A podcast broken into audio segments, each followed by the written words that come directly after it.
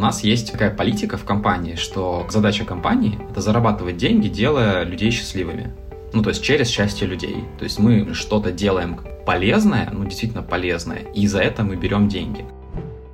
И вот это вот типа нет в офис с 9 до 6, у меня на это вообще аллергия. Вот еще с, с того времени, как я работал в таких компаниях, я считаю, это абсолютно какая-то ненужная, бессмысленная бюрократия.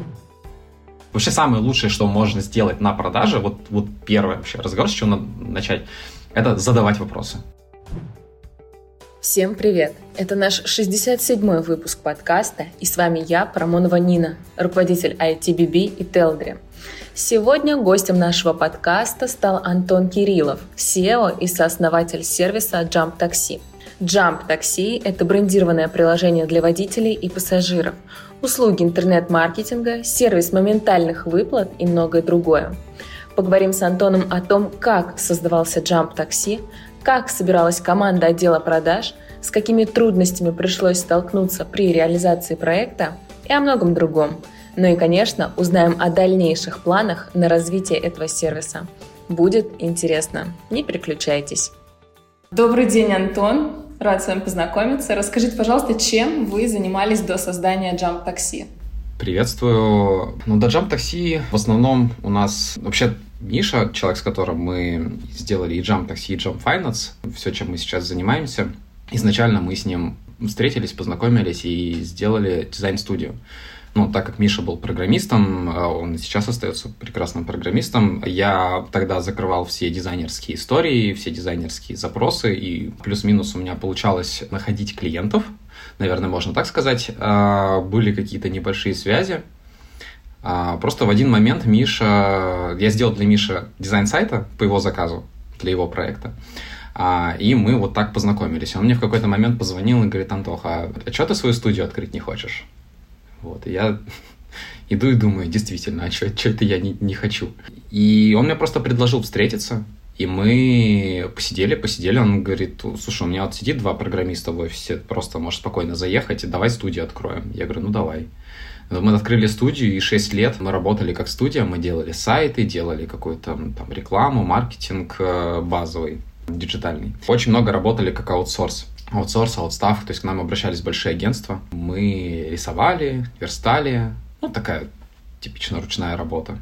Вот. Это если говорить про вот, ну, прям что было джа- до, до Jump такси. А еще до этого у меня очень большой м, интересный личный опыт, э, типа, чем я занимался. Потому что я и на заводе Новоролл работал, но это еще совсем когда в школе был. Это завод по производству скотча. Я заработал на заводе Русской Православной Церкви. Тоже меня туда занесло в Софрино, да. Но это все моя такая прям молодость-молодость, то есть когда я был подростком. Я работал в Oriflame, был вот этим вот человеком, который э, разносил каталоги. Вот. В общем, короче, меня какое-то время немножечко так болтало. Ну, я думаю, как многих подростков на самом деле, да, которые, ну, вообще не понимают, что происходит а, в мире. И тут там, не знаю, курьером работать, да, там, не знаю, листовки раздавать. Я и листовки раздавал. Вот. Просто в какой-то момент у меня немножечко так сузилось, начало что-то получаться в, в направлении веб-дизайна. И я туда пошел, пошел, пошел, и таким образом мы с Мишей познакомились, потому что у Миши был запрос на дизайн, у меня были возможности. А как вы в итоге пришли к идее создания сервиса Jump Taxi? Это на самом деле очень популярная модель, как появляются вообще в принципе идеи, когда ребята, у которых есть возможности ресурсные или, как это можно сказать, в общем, скиллы, они встречаются с кем-то, у кого есть запрос на что-то, или, как мы это называем, в сфере боль, и здесь рождается решение проблемы. У нас этот кейс был, мы как дизайн-студия работали с таксопарком, мы сделали для него рекламу, мы делали для него сайт, много чего. И просто в процессе общения он нам начал подсвечивать моменты именно внутри у него в бизнесе, какие проблемы есть, что у него, вот как он коммуницирует с водителями, что где-то он там очень много времени тратит на учет и так далее. А Миша, будучи человеком с невероятной способностью очень быстро и очень просто решать вот подобные проблемы, то есть, ну, буквально там за один день может написать что-то, что там программисты будут делать там обычные там 2-4 недели. Он что-то такое сделал, закрыл, а потом просто, пока клиент этим пользовался, плюс у нас свой таксопарк был в какой-то момент, мы такие, о, можно по такой же модели работать.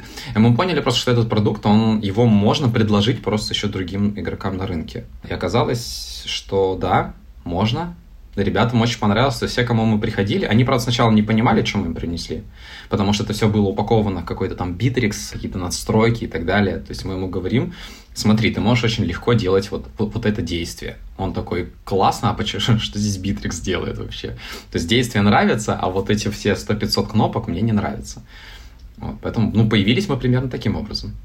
Вы сами искали клиентов или на тот момент уже была какая-то команда? Первых клиентов мы искали сами. У нас был очень такой неудачный опыт построения команды продаж э, по другому проекту. Там все закрылось в итоге, но этот опыт, он нам подсветил, что мы делаем неправильно.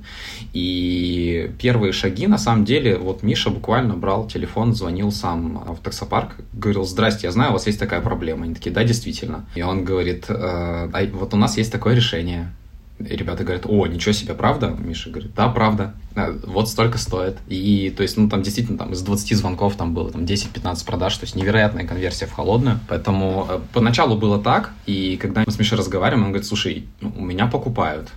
Я говорю, ну все, нужно брать людей. То есть нужно брать людей, которые будут просто этим это продавать, потому что там тогда мы уже знали, что как, как должны работать продажи, да, как, как выстраивать отдел продаж. И все. И мы начали набирать людей. Большой у вас сейчас отдел продаж? Сейчас, ну, я не знаю относительно чего. Относительно стартапа какого-нибудь, да, или небольшой команды, я думаю, да, большой, там что-то районе 15-20 человек. Если говорить про там, перспективы, ну, просто я вижу те планы на 22 год, которые у нас есть сейчас, я понимаю, что 15 человек будет недостаточно. Э, расскажите немного подробнее о том, чем сервис э, занимается, как работает, какие закрывает задачи ваших клиентов. Ну, вот в какой-то момент, я, я сейчас просто немножечко переключу модель Jump Taxi на Jump Finance. Просто в какой-то момент, когда мы занимались изучением рынка, там, пониманием вообще там, своих перспектив и так далее, мы поняли, что мы здесь немножечко рынок заканчивается, и мы вынуждены смотреть куда-то еще. И варианта было два. Это либо расширять средний чек в текущей аудитории, либо выходить на новые рынки. Мы, в принципе, не отказались ни от одного, ни от другого направления, но в приоритет мы взяли именно изучение новых рынков. И оказалось, что такая модель то, чем мы занимаемся, то, что мы делаем, оно актуально и на других, в других направлениях. И основная, вот если мы совсем, да, так говорим, коровая такая история продукта, это получение денег, ну, можно сказать, сразу после выполнения заказа. То есть штука, которая очень актуальна на рынке проектной занятости, то есть это фриланс, это вот курьерские службы, такси, опять же, да, то есть человек, который совершает какие-то заказы, он может в день сделать 20 заказов, может в день сделать 3 заказа, он сделал эти 3 заказа, нажал кнопочку, деньги сразу к нему пришли. Это основная история, но она за собой тянет очень много чего еще, в частности, например, сейчас государство вывело модель налогообложения самозанятых, и, естественно, там огромнейшее количество документооборота. Э, мы и этот вопрос закрываем. То есть э, все чеки, синхронизация с налоговой, интеграция с налоговой, ну, там целый пул а, историй. Я у нас в компании, есть, ну, тоже нужно понимать, я немножечко поверхностно говорю, просто я у нас в компании больше занимаюсь, наверное, какой-то стратегией и какими-то внешними историями, привлечения внешних там, экспертов или, в принципе, новой экспертизы в компании и так далее. А Миша у нас как раз-таки, он занимается прям продуктом. И очень часто, когда у нас возникает запрос на то, что там, то расскажи прям в деталях свой продукт, да, вот что там прям такого классного. Приходит Миша и раскладывает прям все по полочкам. Вот он прям спрашивает, у вас вот есть такой процесс, и вы вот в нем страдаете. И клиенты говорят, да, ничего себе. Он говорит, вот, а мы его решаем вот так, вот так, вот так, нажимаете одну кнопочку, и а, все прекрасным образом работает. И там бухгалтера такие, невероятно, это так здорово. Но если говорить одним предложением ответить на вопрос, да, то мы полностью автоматизируем всю работу с внештатными сотрудниками или с проектными сотрудниками, то есть теми, кто не состоит в штате на регулярной зарплате. Это и помощь в найме, это и э, закрытие документа оборота, э, решение вопросов выплат и так далее. Это если говорить о Jump Payment, да, у вас есть проект? Jump Finance. А Jump Taxi — это какой-то дочерний проект или это совсем разные проекты? Это изначальный проект, это была наша точка входа в, в принципе, в продуктовый бизнес. А, и там модели на самом деле все те же самые, просто там продукт более глубокий. А, ну, например, у нас есть такая история, как White Label приложение, которое мы выпускаем для таксопарка. В других сферах, где мы работаем, это не очень востребованный продукт, там не очень актуальная услуга. Но в такси очень классная штука, когда таксопарк, у него есть свое мобильное приложение, через это мобильное приложение любой водитель без визита в офис он может самостоятельно зарегистрироваться, пройти регистрации в агрегаторах, потому что как очень много водителей работает в нескольких агрегаторах сразу. То есть он может днем покататься, делать заказы для Яндекс Такси, вечером там для Сити Мобила, да, ночью там, не знаю, в Диди вообще уйти. У нас есть вот продукт, который там, называется авторегистрация, да, когда он одни и те же данные, просто он автоматически загружает, проходит эта регистрация в агрегаторах, они отдают зеленый свет на то, что да, можно у нас работать, и все, соответственно. Или, например, просто регистрация, отгрузка документов и отчетность в таксопарк или заявки какие-то, ну, коммуникации, например, с диспетчерами, то есть снижается нагрузка на диспетчерскую, когда он, у него есть вопрос, например, почему а, мне пришло там не 1000 рублей, 980, а там 20 рублей комиссии, и в мобильном приложении он может это увидеть. Вот, то есть мы просто три года этим направлением занимаемся, и мы очень хорошо понимаем потребности таксопарков, соответственно, там очень-очень-очень глубокая экспертиза туда, и, соответственно, решения тоже очень-очень глубокие. Друзья, спасибо за то, что слушаете этот выпуск. Если у вас есть какие-то идеи и рекомендации, напишите нам в личные сообщения. Еще вы можете оставить отзыв. Это поднимет подкаст в поисковой выдаче, и его сможет послушать большее количество людей. Если вы слушаете нас с помощью iPhone или другого устройства Apple, то оставить отзыв можно в iTunes на странице подкаста. Кроме этого, написать можно на наших страницах в Facebook или ВКонтакте. Ссылки традиционно можно найти в описании подкаста.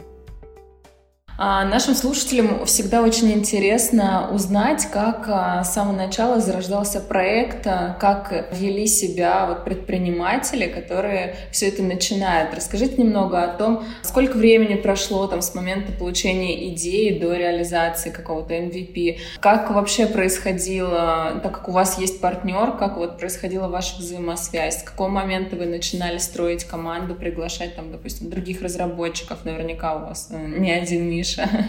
Да, конечно. Вот сейчас у нас команда разработки, там более 10 человек. Но если говорить с самого начала, как вообще это строилось, это было много итераций. А здесь, конечно, очень сильно помогла экспертиза там, владения своим таксопарком, хоть она была небольшая, то есть, может быть, он там 6 месяцев или 8-9 месяцев просуществовал, но вот эта экспертиза, она помогла в понимании вообще продукта, понимании того, что нужно таксопарку. А с момента, как у нас появилась вот буквально Миша написал код и отдал его клиенту, наверное, года полтора прошло до момента, как мы начали этот продукт куда-то там продавать. Потому что сначала мы вообще даже не понимали, что это ну, нужно. Ну, это как там, запрос одного клиента. Как клиент может попросить сайт себе переделать. Это не значит, что всему рынку сайт надо переделывать. Потом мы начали эту штуку раскачивать, он просил там что-то еще. Мы сами понимали, как это сделать удобнее, потому что мы то же самое сделали для нашего таксопарка. Потом таксопарк закрылся. На самом деле ключевой момент, наверное, был, когда у нас просто плохо дела пошли. Мы очень много денег вкладывали в работу с там, одним клиентом, даже с двумя клиентами. То есть у нас было там два основных источника дохода. И в один момент оба источника, они ну, практически ушли. А у нас очень сильно был рас, раскачан штат, беспричинно на самом деле. Заканчивались там регулярные источники дохода. И ну вот Миша рассказывает, что он в тот момент э, жил на кредитку, я просто там сбережения свои а, вытаскивал, и я понимал, что мне два, через два месяца мне, наверное, нужно будет идти в найм. Вот, но у нас, у нас были такие разговоры с супругой, что как бы, ну, вот фактически денег осталось через, на два месяца. Ну вот тогда, тогда... Это самый прекрасный момент, на самом самые продуктивные моменты в жизни, когда у тебя нет выбора, тебе нужно идти и делать, а, и мотивации просто вот не занимать невероятное количество, ну, когда ты хочешь есть, когда ты хочешь там снова зарабатывать деньги. И очень не хочешь идти работать в найм. Да, ну Миша сказала как-то раз фразу, что мне кажется, ты уже никогда не пойдешь работать в найм. Наверное, похоже. Но просто когда ты вот, у тебя есть вот этот уровень свободы, но при этом ты уже просто привык жить с этим уровнем стресса, с этим уровнем неопределенности и так далее, к этому ты привык, а свободу ты чувствуешь и любишь ее. И вот, ну, сложно, сложно, наверное, будет переключиться, хотя я не пробовал. Может быть, можно попробовать. Но чего абсолютно точно, чего я никогда не смогу сделать, немножко в сторону ушли, но тем не менее, абсолютно точно, чего я никогда не смогу сделать, это приходить на работу по графику. Вот нет. Абсолютно точно. Меня, наверное, с двух или с трех работ из этого уволили в свое время, что я опаздывал. Да, мы немножко отвлеклись. Когда мы начали привлекать сотрудников, вообще у Миши есть вот эта суперспособность. Сейчас просто подкаст про, про Мишу больше, а не про Антона. Но я часто, но просто он мой партнер, он очень много вещей делает очень круто, так как я не умею, и в любом случае все, что мы сделали, ну, мы действительно сделали 50 на 50, и он невероятное количество пользы, да, ценности принес. Так вот, э, на тот момент просто у него сработала его суперспособность, это включать только те ресурсы, которые нужны именно на сегодняшний момент. И когда у нас был большой запрос в продаже, да, и Миша говорит, что, слушай, мне получается продавать, я говорю, все, давай, давай продажи. Я иногда прихожу и придумываю какие-то идеи, которые могут быть актуальны через год, и вот на этом этапе развития, когда ты только-только растешь, ну, ни в коем случае этого делать, естественно, нельзя, потому что это будет нецелевое э, инвестирование ресурсов. А когда ты уже вырос, и когда у тебя есть лишние деньги, классно. Это, это классная вот эта способность э, видеть, что нужно будет через год и вкладывать деньги туда, потому что у тебя уже есть горизонт инвестирования, да, ты, ты уже можешь, уже можешь позволить себе смотреть туда. А тогда мы привлекали вот ровно в тот момент, когда это нужно. То есть в какой-то момент Миша видит, что у нас появляется в бэклоге задач больше, чем мы можем реализовать, и все они действительно приоритетные, мы берем еще программиста. Но мы, по ходу, еще, конечно, огромнейшее количество косяков собрали. В плане найма, например. У нас были знакомые программисты, ну, просто с которыми, может быть, когда-то работали, может быть, когда-то просто там знакомы были. И у нас была политика если нам нужен программист, то давай к нему обратимся. И мы при этом не смотрели на, ну, не, брали, наверное, в расчет качество. То есть, скорее, наверное, типа супер максимальная скорость решения этого вопроса может быть как обходной маневр с точки зрения там нехватки экспертизы. Сейчас, конечно, в том состоянии я бы сказал так, мы сейчас находим очень крутого HR, нам дают очень крутого программиста, и да, сейчас мы потратим много денег, но мы на дистанции, или сам я сейчас буду сидеть и перебирать HeadHunter, пока я не найду действительно там вот, вот ту золотую единицу, которая действительно нам очень круто закроет эти истории. Вот. А когда мы брали можно сказать, проходных а, специалистов, мы очень много времени теряли, потому что человек приходил, там в течение трех, четырех, шести месяцев делал плохой продукт, он не работал, то есть мы ждали, что будет релиз, и можно будет делать следующий шаг. Релиза не было, а было куча багов. Мы, если отдавали этот продукт, то там было негодование о том, что он не работает, или отказ от его использования, и нам приходилось откатывать. Короче, вот мы начинали очень сильно буксовать в таком болоте. А когда ты берешь хорошего, крутого специалиста, да, это дорого, да, это дольше, чем сделать плохо, но быстро. Но через два месяца ты получаешь, ну, условно, да, там какие-то тайминги, ты получаешь действительно качественный продукт, и тебе не нужно дальше переделывать. Вот, то есть здесь шансы не соблюсти дедлайны гораздо ниже а, с очень высоким уровнем специалистов. Вот, поэтому постепенно, постепенно набирали. Тут вот в плане специалистов мы от бэклога отталкивались исключительно. Вот, и вот, ну, росли, росли. Вот сам проект, наверное, года три с половиной э, растет, существует, набирает новые направления, включается. Угу. А какая еще команда у вас на данный момент есть, помимо там отдела продаж, разработчиков, кто еще присутствует? In-house у нас закрывается полностью support, все сопровождение клиента мы ведем сами. А продажи, разработка, продуктовые исследования, как по направлению такси, так и по другим направлениям. У нас свой продуктовый отдел. Единственное, чего сейчас действительно критически не хватает прям в штате, это отдел маркетинга, но мы этот вопрос решаем прям прям сегодня, можно сказать. И есть у нас несколько постоянных партнеров, которые закрывают нам еще дополнительные направления, там, в частности, это там пиар, немножечко мобильной разработки. У нас постоянная команда, с которой мы все, все три с половиной года работаем, просто работаем в формате вот, ну, партнерства. То есть не в штате, а вот компания с компанией работает. Пиар, разработка, наверное, все. Может, сейчас уже не вспомню. Очень много просто направлений, и когда где-то, может быть, подсветится, и ты такой, да, да, вот, еще вот это. Вот, но пока он не подсвечивается, мозг сразу просто не вспомнит. У вас э, есть какой-то офис, где работают все специалисты, или это удаленный формат? Я бы сказал, это больше удаленный формат, но у нас есть офис, он находится в Новосибирске, э, в центре, мы его сами себе построили. Мы арендуем э, там помещение, но офис мы сделали под себя, под ребят, под наших. Но, наверное, половина команды у нас работает удаленно полностью. Кто-то работает в Новосибирске, и он может позволить себе удаленно работать, может приходить в офис. Ну, руководители с руководства работает в Москве. А мы регулярно встречаемся в коворкинге, очень удобный формат. В остальное время работаем там из дома или где-то пересекаемся в городе. И, в принципе, у нас ребята еще по России работают как так, как им удобно. То есть кто-то может в коворкинге работать, попросить, что вот, ну, там место сделали, кто-то работает из дома, потому что ему так комфортнее. Вот, то есть у нас в этом плане полная э, свобода. Мы очень сильно, вообще мы в принципе очень сильно ориентируемся на результат. То есть у нас немножечко такая аллергия на то, когда снизу человек приходит наверх и спрашивает, а как мне вообще построить процессы. Не, не с точки зрения консультации, а с точки зрения отсутствия ответственности за, за эту историю. Почему офис в Новосибирске? А мы сами из Новосибирска. Ну, я 10 лет в Новосибирске жил. Я, собственно, вот одно из моих прошлых мест работы, да и, в принципе, и Софрина, и, о, этот, и завод Русской Православной Церкви, и вот этот Новоролл, про который я говорил, это все находится в области. Завод Новоролл находится в Пушкино, Русская Православная Церковь находится а, в Софрино, и еще несколько компаний, в которых я работал, как дизайн-студия и так далее, они находятся в Москве. То есть какое-то время в Москве жил, потом я переехал в Новосибирск, познакомился там с Мишей, там открылась студия, и... а потом я уехал в Калининград. А потом я переехал в Москву снова, и сейчас уже Миша сюда переехал, и мы уже здесь со всеми познакомились, но вот корни, они остались там, и огромнейшая команда осталась там и так далее. То есть я понимаю, что очень многие просто не готовы переезжать, в принципе, в другой город, потому что, ну, семья, друзья и, в принципе, атмосфера. Я поняла, насколько сложно строить команду удаленную?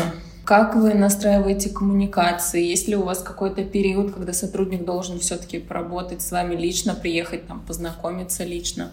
Ну, тут смотря про кого мы говорим, я бы сказал, что мне не сложно. Мне очень сильно помогает э, ну, некоторые принципы. Про один из них я уже сказал, да, что я полностью отдаю свободу действий, э, и мы просто синхронизируемся с человеком по результату и по срокам. А если меня эти результаты и сроки ну, устраивают, ну, либо я говорю свои, свою заявку, что мне нужно через такое-то время такие результаты, человек на это смотрит и говорит, Антон, я тебе принесу вот такие результаты, вот на такие сроки, мы посинхронизировались, сказали окей, а дальше какая разница вообще, откуда человек работает, откуда он доставляет этот результат? Он может сидеть рядом, может сидеть на Бали, где угодно. Поэтому и лишняя коммуникация, ну, то есть у нас есть сейчас Zoom, мессенджеры, телефоны, все, все что угодно. Мы, в принципе, айтишная компания, мы там не 70-летние бабушки, которые не могут освоить телефон, и с этим проблем нет. То есть вот этот порог входа в интернет-коммуникацию преодолевается очень легко. И из-за того, что нет вот этой синхронизации по процессам, а как ты вот это сделал, а как ты вот это сделал, а как ты вот это сделал, запросов на коммуникацию в разы меньше. Это, во-первых. Во-вторых, есть очень важный момент доверия. То есть, когда мы с человеком о чем-то договариваемся, и я ему доверяю, даже если я вижу, что где-то что-то может идти не так, я знаю, что этот человек отвечает за этот результат, и он его закроет, то есть он это разрулит. Соответственно, мне туда, опять же, лезть не надо, запрос, запроса на коммуникацию у меня нет, я занимаюсь своими задачами. При этом удаленный формат, он же дает огромнейшее количество возможностей. Человек может совмещать личную жизнь и работу так, как ему удобно, особенно если у человека все хорошо с самоорганизацией, можно работать действительно из южных стран, да, можно работать э, там из дома, можно сидеть, с, если у кого-то есть дети, можно сидеть с ребенком и работать. Ну, почему нет? И вот это вот, типа, нет, в офис с 9 до, до 6, у меня на это вообще аллергия. Вот еще с, с того времени, как я работал в таких компаниях, я считаю, это абсолютно какая-то ненужная, бессмысленная бюрократия. Она ничего не дает. Это просто следствие недоверия руководству к своим коллегам, да, ну, к тем ребятам, с кем он работает. Слово коллеги не очень люблю.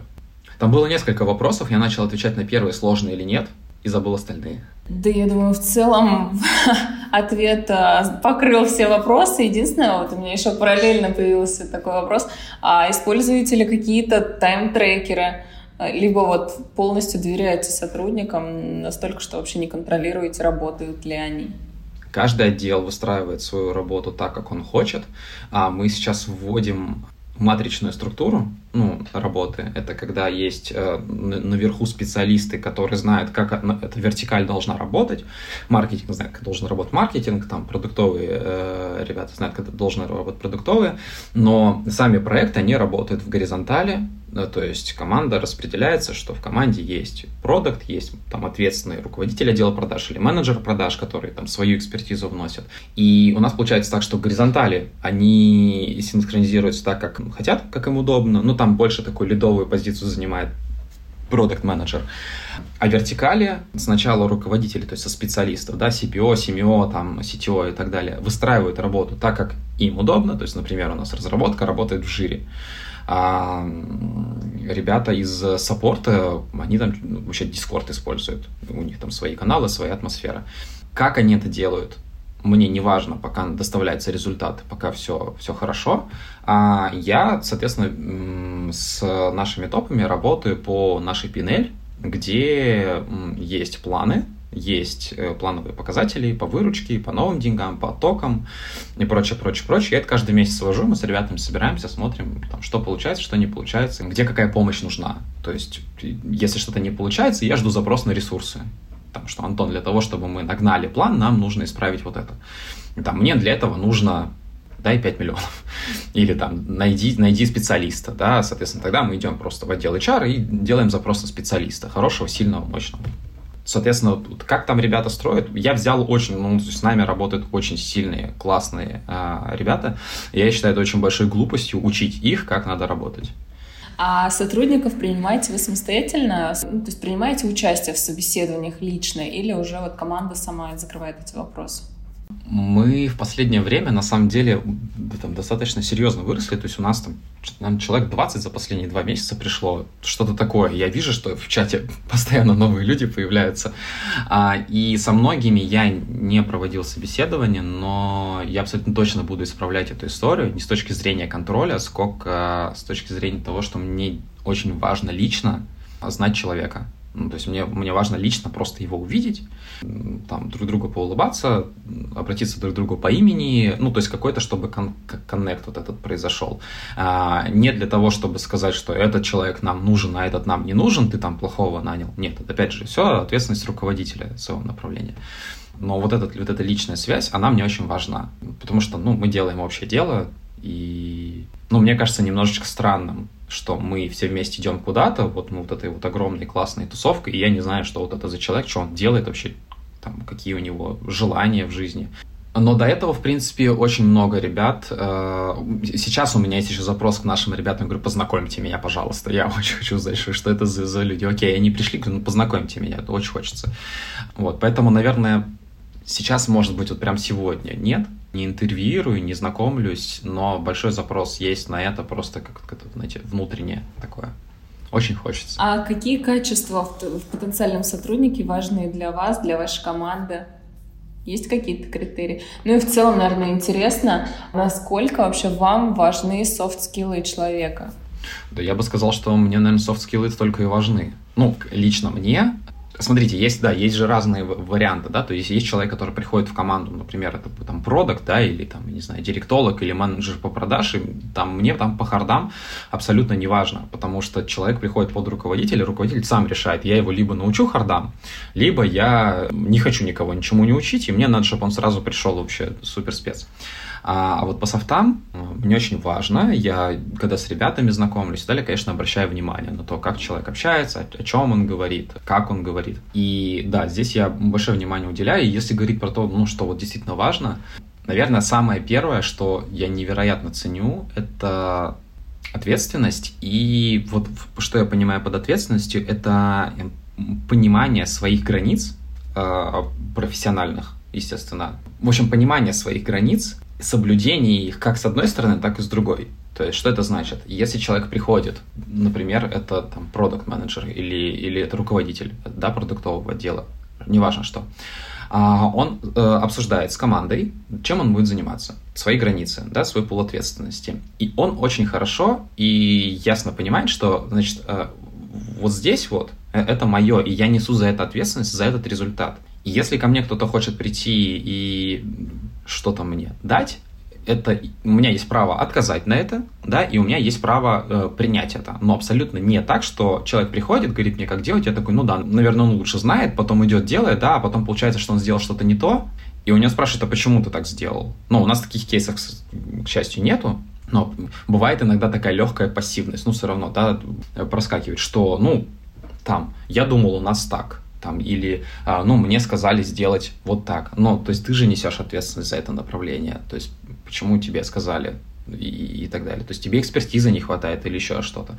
И вот если говорить именно про руководителей, хотя, в принципе, я бы очень хотел, я очень хочу, чтобы у нас во всей компании были такие ребята, которые понимают, что вот я несу ответственность за эту метрику, за, там, за, за, за показатели, за какой-то результат и так далее и я его э, принесу. И, не, пожалуйста, ко мне либо не лезьте, да, и я к вам лезть не буду. А коммуникация, пожалуйста, обратную связь давать, э, какие-то э, рекомендации, мнения. Это все замечательно, это все у нас очень ценится. Но конечное решение принимает человек, который несет ответственность. И вот это мне критически важно. С линейными специалистами достаточно сложно добиться такого. Да, оно на самом деле не всегда нужно, но это мой прекрасный э, Jump Finance будущего, картинка утопии. Вот. Есть очень большой запрос на честность. Причем на честность э, такую проактивную. Ну, во-первых, честность в плане принципов, да, что у нас вот в компании есть принцип. Мы там не обманываем, мы не занимаемся там серыми, черными схемами и так далее. Хотя на этом можно много денег зарабатывать. Нет, как бы не то. Но и в том числе честность, как э, у меня есть в команде девочка замечательнейшая просто. Она может, например, после подкаста, а, она может после какого-то выступления, она может после какого-то митинга прийти и сказать, Антон, я знаю, что ты ценишь обратную связь, и ты ее постоянно просишь, и вот тебе обратная связь. И там есть и плюсы, и минусы, и это вообще лучшее, что вот что может дать сотрудник друг другу. Не, не, не в формате там ты дурак, да, а в формате, что я считаю это вот так, вот так, да, что, ну, я вот это, вот это услышала, и ты уже для себя в голове смотришь вообще, как твои действия, твои слова, твои посылы выглядят глазами другого человека. И вот эта честность, вот эта вот открытость, это прям вообще пушка. Обожаю таких людей. Круто. На какой должности она работает? Она проект менеджер Угу. Еще есть какие-то критерии? А, специалистов?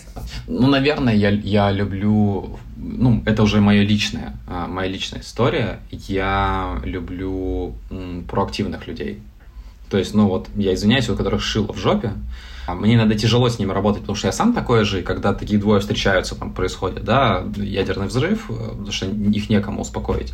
Вот. Но, блин, это такое невероятное количество новой информации, новых идей, вот это вот движа, движа, движа, что если сюда просто внести немножечко системности, то есть люди, людей, которые умеют систематизировать, которые умеют там, а, что-то отсекать, задавать правильные вопросы и так далее, это просто становится ну, там, неостановимая машина по созданию нового, прекрасного, ценного и так далее. Вот такие вот люди, их, их мало, конечно, к сожалению, но они есть, у нас в команде тоже есть. Много. Как вот на собеседовании можно понять, что человек, допустим, там, честный, открытый, готов брать ответственность на себя? Я сейчас э, включу немножечко заезженную пластинку с своей стороны. Дело в том, что я у меня есть несколько лет опыта в психотерапии и психоанализе. И я, в смысле, сам я был а, анализантом и ходил к терапевту. И я плюс-минус понимаю, как работает психика. Ну, я еще книги читал на эту тему, я общался с, со специалистами, я плюс-минус понимаю, как работает человеческая психика, личность и, и так далее. И в общении с человеком, вот с этим, наверное, пониманием становится видно, вообще человек сам с собой в ладах или нет. Ну, то есть, насколько ему комфортно то, что он говорит. Неважно, на самом деле, какие вопросы задаешь. Во-первых, если получается выйти с человеком на личные контакты и поговорить не только про работу, цифры и показатели, а еще про там, его увлечение. Я понимаю, что это такая история, это не на собеседовании, конечно, проговаривается, и это не отдельный там скрипт на собеседовании, там, расскажите про ваши хобби, но, например, в смолтолке когда ты приходишь, у тебя есть вот эти пять минут, там можно очень круто, очень много чего подсветить. Там человек опоздал. Вот насколько он ок внутри с тем, что он опоздал. Да, если он ок, он сказал, ребят, извините, так произошло, если что, я там, я готов задержаться, или я готов там как-то это дело возместить, но, типа, такая ситуация. Вот. Если человек приходит, такой, я опоздал, все так очень плохо, там, и так далее, ну, то есть, соответственно, видно, да, что, ну, человек сам себя простить не может. А, соответственно, любая ошибка ему будет даваться вот с такими страшными переживаниями. Хотя ошибка, ну, окей, сделали выводы, поехали дальше. Вот, поэтому софты, они вот, наверное, на личном уровне, на каком-то таком коннекте проверяются. Кон- конкретные вопросы, можно, конечно, их придумывать, какие-то там сценарии, но это будет такое очень сухая такая точка отправки, потому что дальше все равно нужно уже включать какую-то там, я не знаю, эмпатию или какой-то опыт жизненный, собеседование и так далее.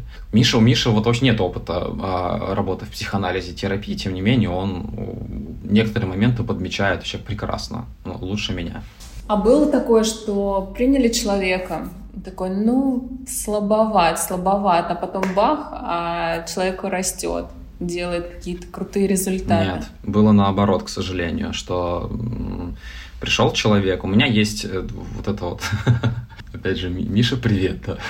Есть у меня свойство, это безграничная вера в людей. И я, на самом деле, несколько раз попадался на том, что ко мне человек приходил, проявлял вот это, Антон, отгрузи мне, пожалуйста, задачу, не лезь, я все сделаю. А потом оказывается, что не сделает. Ну, то есть, либо сделает, но не на том уровне, на котором мне надо.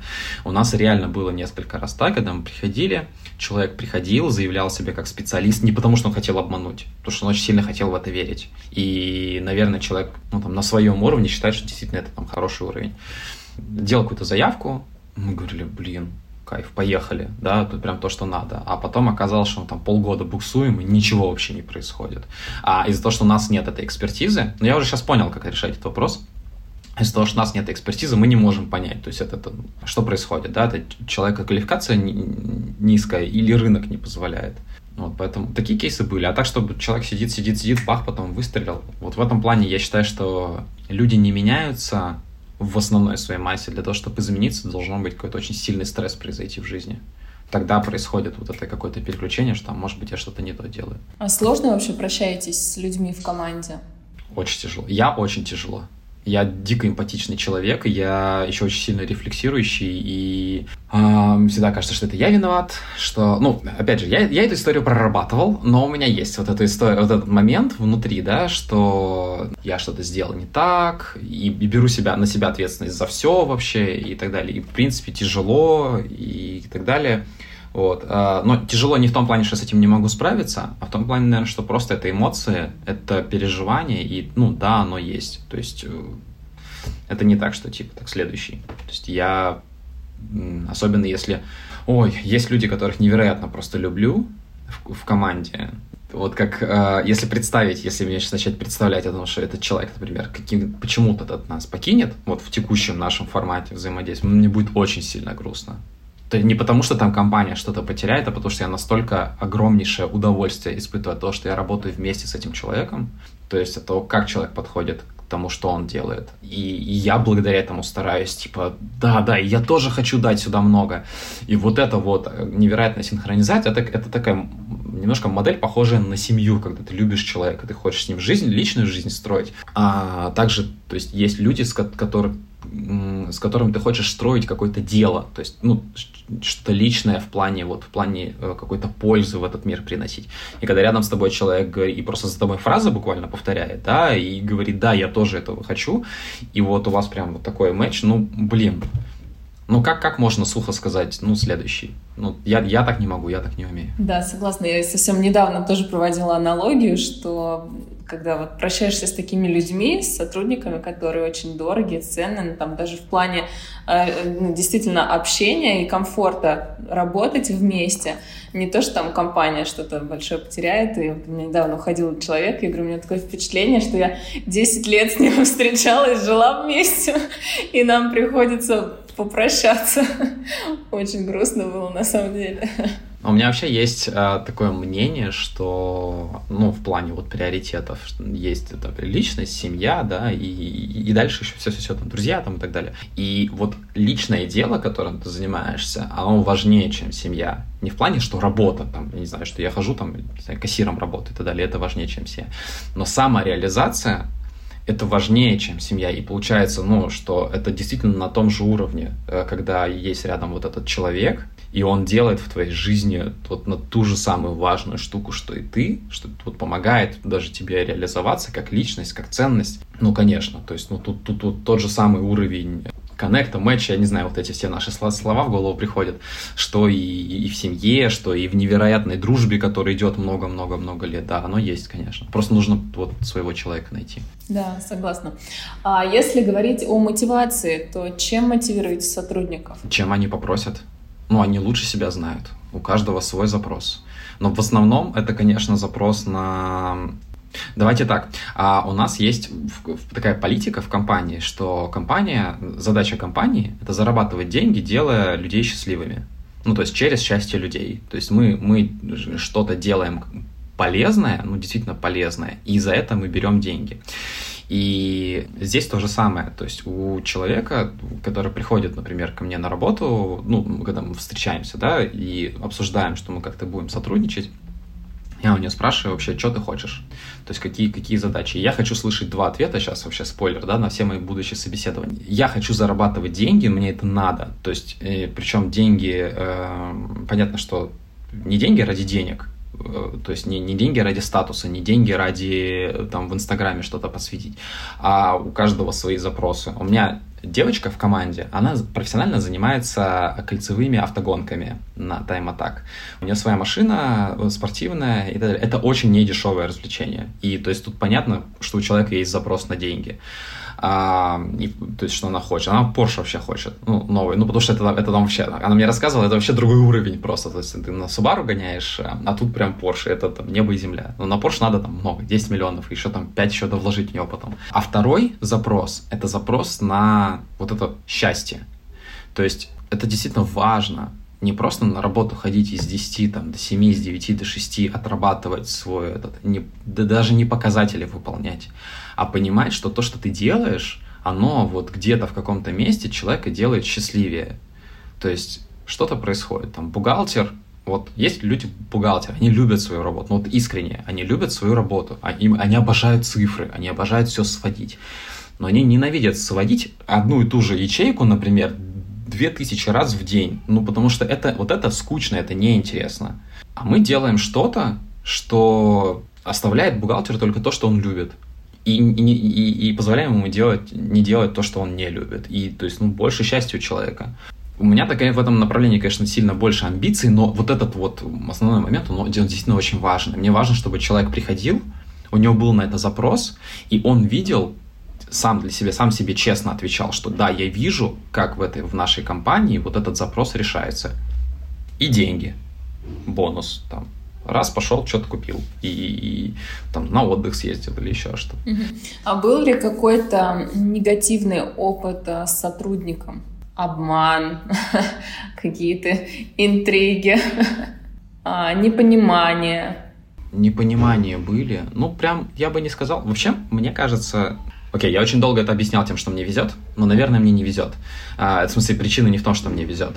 А, у нас построилась, наверное, какая-то вот эта культура, или вот, в принципе, отобрались такие ребята, но они не из этого, они не из мира конфликтов, они из мира проговорить, что тебя беспокоит словами через рот. И когда есть вот эта культура, когда есть вот это озвучивание, что, слушай, бро, меня вот это беспокоит, давай это обсудим, они конфликты, они не, ну, просто не рождаются, и их просто нету. Ну, я говорю про свой личный опыт, да, потому что, конечно, я знаю, что у нас, например, где-нибудь там на стыке продаж и разработки есть ребята, которые, ну, там, эмоциональные, плюс они еще молодые, но они могут поругаться немножко. Но это никогда не выливалось у нас, я не знаю ни одного истории, что у нас прям какой-то конфликт. Я не знаю, что может быть, что кто-то подрался или, ну, но это, это вообще не в моем мире просто, ну то есть нет.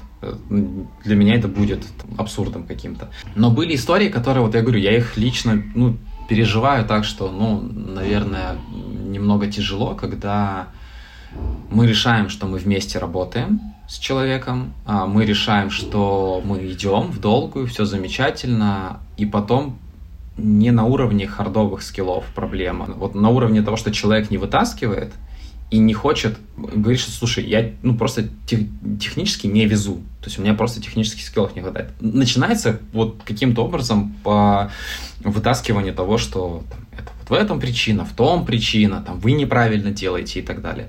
Вот, ну, такой случай у меня был. Я просто потом поговорил с ребятами из HR, сам для себя сделал выводы и в какой-то момент просто у себя в, сценарии собеседования прописал вопросы, чтобы ну, вот этот момент прочувствовать. Вот. Но какого-то, какой-то прям, не знаю, жести или, или какой-то ну, такого негативного смака нет, этого не было. Ну, у нас такая здоровая компания. Если вернуться немножко к отделу продаж, расскажите немного, как а, у вас работает отдел продаж. Это что, холодные звонки, email рассылки, что сейчас вообще считается рабочим инструментом? Смотря где что считается рабочим инструментом. Вот рынок такси неплохо работает, ну, вот в нашей сфере, в этой истории, как мы их называем, с моменталками, долгое время очень хорошо работали, да, холодные продажи, потому что возможность дотянуться до ЛПР, она была, ну, вот так вот. То есть ты звонишь, и там чуть ли не первое, второе касание, у тебя сразу ЛПР, и с ним можно разговаривать. Мы как-то пытались аптеки прозванивать. О, это абсолютно точно не э, целевая история для холодных продаж, потому что там наверх подниматься, я не знаю, 10-20 контактов, чтобы найти человека, который может тебе хоть как-то плюс-минус компетентно подсказать. Там буквально с аптекарей начинаешь просто. Поэтому у каждой сферы свое направление. У каждой сферы кто-то, например, какие-то крупные клиенты, они находятся мозгами. То есть через анализ там ты смотришь базы а, открытые, эти базы ты сопоставляешь там где человек еще состоит и так далее, и ты понимаешь, что вот этот человек по ходу дела может решать. И ты с ним связываешься. У нас есть такой один клиент, достаточно крупный, который вот таким образом как бы, мы с ним и познакомились. То есть там просто руководитель, наш директор по продажам, я не знаю, у него что-то в голове стрельнуло, он захотел сам завести клиента. Он там что-то полез в Spark, там еще куда-то, еще куда-то, нашел клиента и, значит, каким-то образом, в первый раз они его сразу послали. Он такой, ну хорошо, поговорим попозже. В общем, потом еще раз им позвонил, еще раз им позвонил. То есть, ну, у него, он, у него невероятная, конечно, там харизма и умение вот общаться. Но в итоге он договорился с ними, и все, и они пришли, и там, и компания зарабатывает на этой сделке, ну, нормально зарабатывает. Прям как вот один отдел продаж поработал неплохо, но вот примерно так. Вот, то есть это, это в принципе, э, в, в чем вообще история вот этого вот отдела продаж, нужно понимать, где что сработает. То есть нельзя сказать, что там, сейчас работает email рассылки. Ну, email рассылки это вообще маркетинг больше, да, то есть это лидген какой-то. А именно вот вопрос, как работает отдел продаж. Ну, там есть различные инструменты. У нас есть, например, такая штука, как называется, лист развития.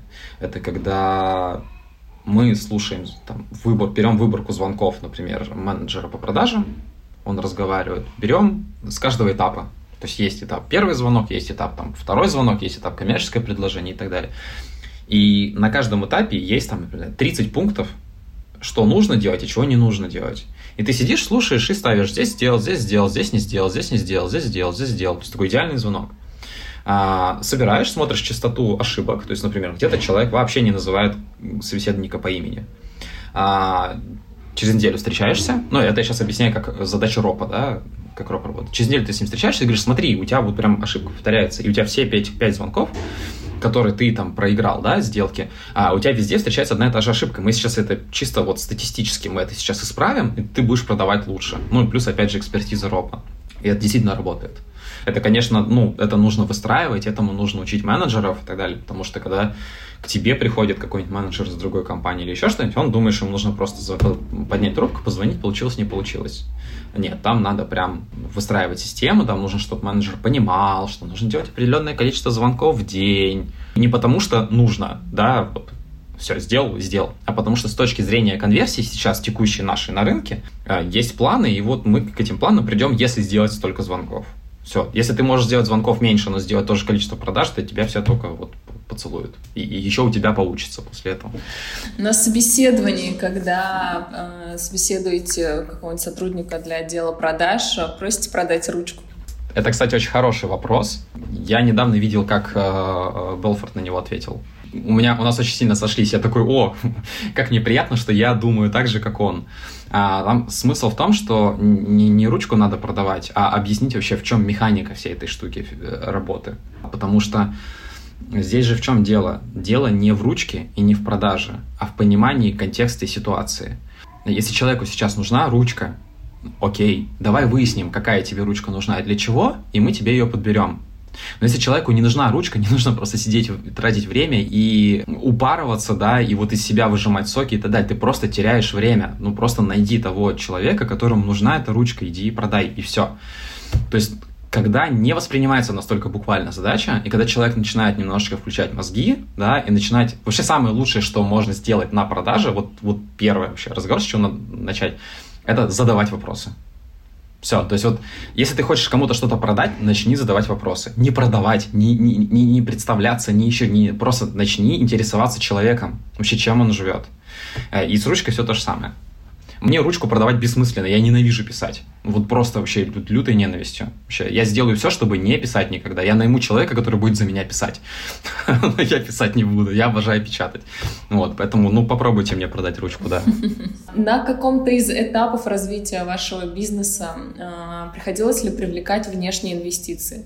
Нет, мы все сами. Это вот та, та история, я говорю, суперспособность Миши, когда он понимает, в какой момент, какие, ну, где что нужно, где какие ресурсы э, нужно привлечь. Ну, а еще мы были очень голодными, очень сильно хотели денег зарабатывать, поэтому нам не до инвестиций было. А еще я, насколько я знаю рынок инвестиций, ну, мне кажется, немножечко очень тяжело найти человека, который действительно ясно понимает, для чего нужны инвестиции и зачем пользоваться. Многие могут воспринимать это как бесплатные деньги, на которые можно э, сидеть. Окей, ладно, там не машину себе покупать, да, ты, ты их в бизнес вкладываешь, но заниматься, извините, фигней на эти деньги. Ну, типа, деньги есть, ну давайте наймем еще пять продажников, да, давайте там еще что-нибудь, вот это сделаем, вон то сделаем и так далее. То есть ты, ты думаешь не про бизнес, а думаешь про то, как потратить деньги. Это немножечко из разряда, когда небольшие компании услышали, что корпорации реализуют бюджеты, да, и начинают, типа, у нас задача реализовать 10 миллионов бюджета в месяц. Да ну нет же, конечно же, да, то есть у вас задача реализовать маркетинг таким образом, чтобы юнит-экономика сходилась, и вложенные деньги окупались на каком-то сроке, на 3 месяца, на 6 месяцев и так далее. Вот, ну, в общем, короче, пока я очень сильно стараюсь обходить вообще, в принципе, вопросы инвестиций стороной, потому что именно с таким подходом, когда ты видишь по своей пинельке, что у тебя там, условно, будет 50 миллионов, да, через полгода, и у тебя стоит вопрос, куда эти деньги вложить, и ты понимаешь, что это твои деньги, ну, по факту, да, туда не на счете компании, но ты можешь их вывести как дивиденды. А, и дальше стоит вопрос, как их потратить эффективно. И если у тебя нет ответа на этот вопрос, ну, возможно, это точка роста, и нужно идти искать, как эти деньги тратить эффективно. Угу. Антон, вы говорили, что э, семья и личный рост, личное развитие, своя компания находится практически на одном уровне, ну, не практически, на одном уровне. Как найти баланс между своей деятельностью и личной жизнью? Я не знаю, правда. Но я могу сказать, как я пытаюсь его находить. Потому что иногда, наверное, получается. Ну, во всяком случае, мне сын еще ни разу не спросил а что-нибудь типа «Папа, почему ты редко со мной играешь?» Или там «Папа, почему тебя там ночами нет дома?» Ну, то есть пока что он еще такой со мной разговаривает. Пап, я тебя люблю, я рад, что ты пришел.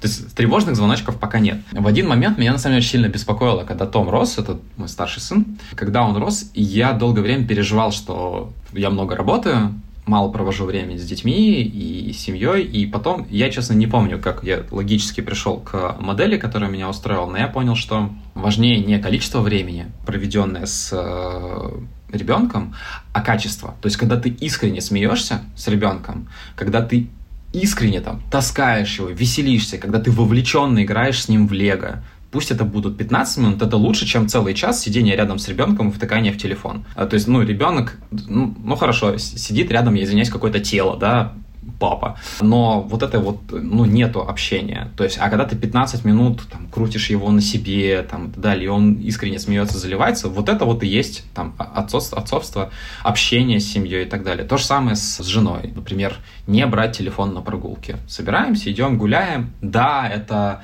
Иногда может быть тяжело, потому что ребенок может капризничать и так далее. Но даже когда ты решаешь вместе вот эти капризы, то есть давай я его подержу, а ты снимешь с него штаны, переоденешь подгузник и так далее, это лучше, чем, слушай, ну разберись уже там что-нибудь, мне тут сейчас очень важный звонок, и вот это все. То есть ты все равно вываливаешься.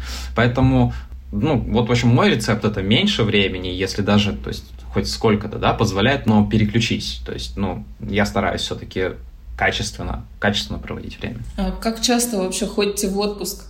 Ой, очень больно. Нужна ли какая-то перезагрузка, не знаю? В последнее время чувствую, что, наверное, надо, но я не знаю как, потому что младшему у меня сейчас 7 месяцев, сыну, и мне очень важно жене помогать. Ну, то есть не в формате, что типа, ну, ты там как-то разберешься, ты мама, ты тут занимаешься, значит, домом. Нет, она неправильная модель. Ну, в моем мире, во всяком случае, она неправильная. Поэтому Ой, в отпуск-то, конечно, хочется, но опять же, тут вопрос качества. И моя мечта — это съездить... Я очень люблю пляжный волейбол. И моя мечта — съездить в кемп на Мальдивы. Тренер мне мой обещал, что мы поедем на Мальдивы. А вот сегодня он мне сказал, что не поедем на Мальдивы. И я расстроился. Вот. Ну, короче, история в том, что если и отдыхать куда-то и идти, то, ну, в моем случае это отдых одному, потому что я от всего отключаюсь. Что, ну, семья для меня это тоже, во всяком случае, на текущем этапе жизни, когда есть маленькие дети, когда вот так и вот так, я, это все равно такая штука, которая забирает мою Это абсолютно нормально, это не, не какие-либо там, не знаю, предъявы или еще что-то, но так происходит просто, это, это нормально, да, я отдаю детям, там, я переживаю, забочусь, и вот это все. Поэтому, если мы говорим именно про отпуск, то я должен быть один, сделать так, чтобы семья была полной безопасности, обеспеченности, там, чтобы она ни о чем не переживала и так далее, но я в этот момент день там на другом конце земного шара занимался чем-нибудь замечательным, желательно не на компьютере. Поэтому но пока такой возможности нету. Вот очень хотел съездить в кемп на Мальдивы, но по ходу дела нужно будет искать альтернативы. Хорошо, ну и задам последний вопрос. А есть ли в планах выход на зарубежный рынок? Есть в планах выход на зарубежные рынки, но это, наверное, ну, мы уже мы, мы сделали несколько действий, то есть мы занимались исследованием, мы смотрели Европу, Америку, Африку, Азию, смотрели, какие там модели работают, мы видели какие-то паттерны, да, где, ну, что история повторяется по одному и тому же сценарию. Но это пока вот на уровне такого видения просто, что да, мы туда, ну, то есть я понимаю, что да, мы туда точно пойдем, пока не знаю как, но точно пойдем. Просто потому что, во-первых, это моя огромнейшая мечта, причинять пользу людям по всему миру. Ну, в смысле, да, вот, этот, вот, вот это счастье клиентов не только в рамках нашей прекрасной России, но и я очень люблю вот этот формат общения с людьми из других культур, с другим видением, это когда там немножечко что-то по-другому. И, ну, мне хочется вот этого влияния, да, вот такого, такая небольшая гигантомания. Это первое. А второе, там рынок просто больше. Ну, то есть тебе гораздо проще работать и зарабатывать много-много денег, а мы очень хотим миллиард долларов, и гораздо проще его сделать на рынках, на которых там условно 4 миллиарда целевой аудитории. Ну, окей, немножечко загнул, ну, хотя бы даже миллиард, да, целевой аудитории, нежели на рынке, на котором там 2 миллиона целевой аудитории истории. Вот, поэтому, да, конечно, сейчас наращиваем экспертность, наращиваем понимание, изучаем и в какой-то момент придем. А, кстати, на российском рынке есть ли конкуренция а, ваших сервисов? И в чем вы можете сказать, что ваш сервис лучше, чем у конкурентов? Ну, можно прям название не говорить, конечно. Да, конечно, но конкуренция везде есть. Мне кажется, иначе рынок просто не будет работать, потому что когда на рынке один представитель, там, ну, компания, которая решает проблему какую-то, она начинает выставлять свои условия, и в какой-то момент просто целевую аудиторию эти условия не устраивают, ну и вполне логично. Они начинают искать альтернативы, и таким образом появляется, ну то есть есть, я знаю несколько таксопарков, которые сделали решение, как у нас. Понятно, что там далеко не такого уровня, но сделали. Поэтому это регулярная история. Есть. Есть не только в такси, есть и в, общем финансовом секторе, по работе с самозанятыми и так далее. Да, конечно. А чем мы лучше? Но, в принципе, я думаю, из разговора сегодня стало понятно, что вот этот момент, что мы не инвестиционные ребята, что мы очень хорошо считаем деньги, что мы умеем их зарабатывать, у нас достаточно хороший уровень профита, ебеды и так далее. Вот это, наверное, наша ключевая история. А еще модель, где фаундер напрямую работает с продуктом. То есть он напрямую находится в разработке. То есть модель, например, компании, где условно какой-нибудь пришел финансист-менеджер и начал строить команду, там абсолютно 100% продукт будет страдать. Ну, 100%. Ну, окей. Единственная возможность, как сделать так, чтобы в такой компании продукт работал на крутом уровне, это просто взять фанатичного человека продуктового и как-то невероятно с ним какой-то коннект собрать. Ну, то есть, когда вот есть вот этот финансист, менеджер, он нашел и говорит, бро, ну мы просто невероятный импакт в эту жизнь вносим, давай. И он такой, все, я пошел. И он реально вот фанатик. А у нас все сильно проще. То есть у нас есть Миша, и он сидит внутри, и он сам своей головой и на 100% мотивации он понимает, что нужно сделать как, как, как помочь клиентам, как сделать продукт лучше и так далее. Но если говорить таким немножечко продажным языком, то, ну что, мы кастомизируемся под наших клиентов, действительно. То есть, когда к нам приходят клиенты из новых сфер или просто крупные и так далее, мы за счет того, что у нас очень круто отлажена разработка, мы можем... Ну, у нас был кейс, когда мы большому крупному клиенту сделали надстройку в личном кабинете за один день. То есть он сегодня сказал, завтра вечером именно у него, только у него в личном кабинете висела та настройка, которая ему нужна, которая выполняла какие-то там его новые задачи. А есть корпорация, которая пришла и сказала, так, нам вот так, такая модель не нравится, переделайте. Через три недели мы под нее выкатили релиз. И это не окошечко какое-то маленькое, то есть там действительно логика была переделана. Вот это мы умеем. Умеем зарабатывать деньги, умеем работать быстро. Это, наверное, самые наши большие преимущества сейчас. Супер. Я предлагаю на этой позитивной ноте закончить. Спасибо большое, Антон. Было очень приятно пообщаться. Было много полезной информации. Я надеюсь, не только мне, но и нашим слушателям. Да, спасибо большое, что позвали, пригласили. Интересные вопросы. Был очень рад поделиться мнением, опытом, мыслями. Было здорово, спасибо.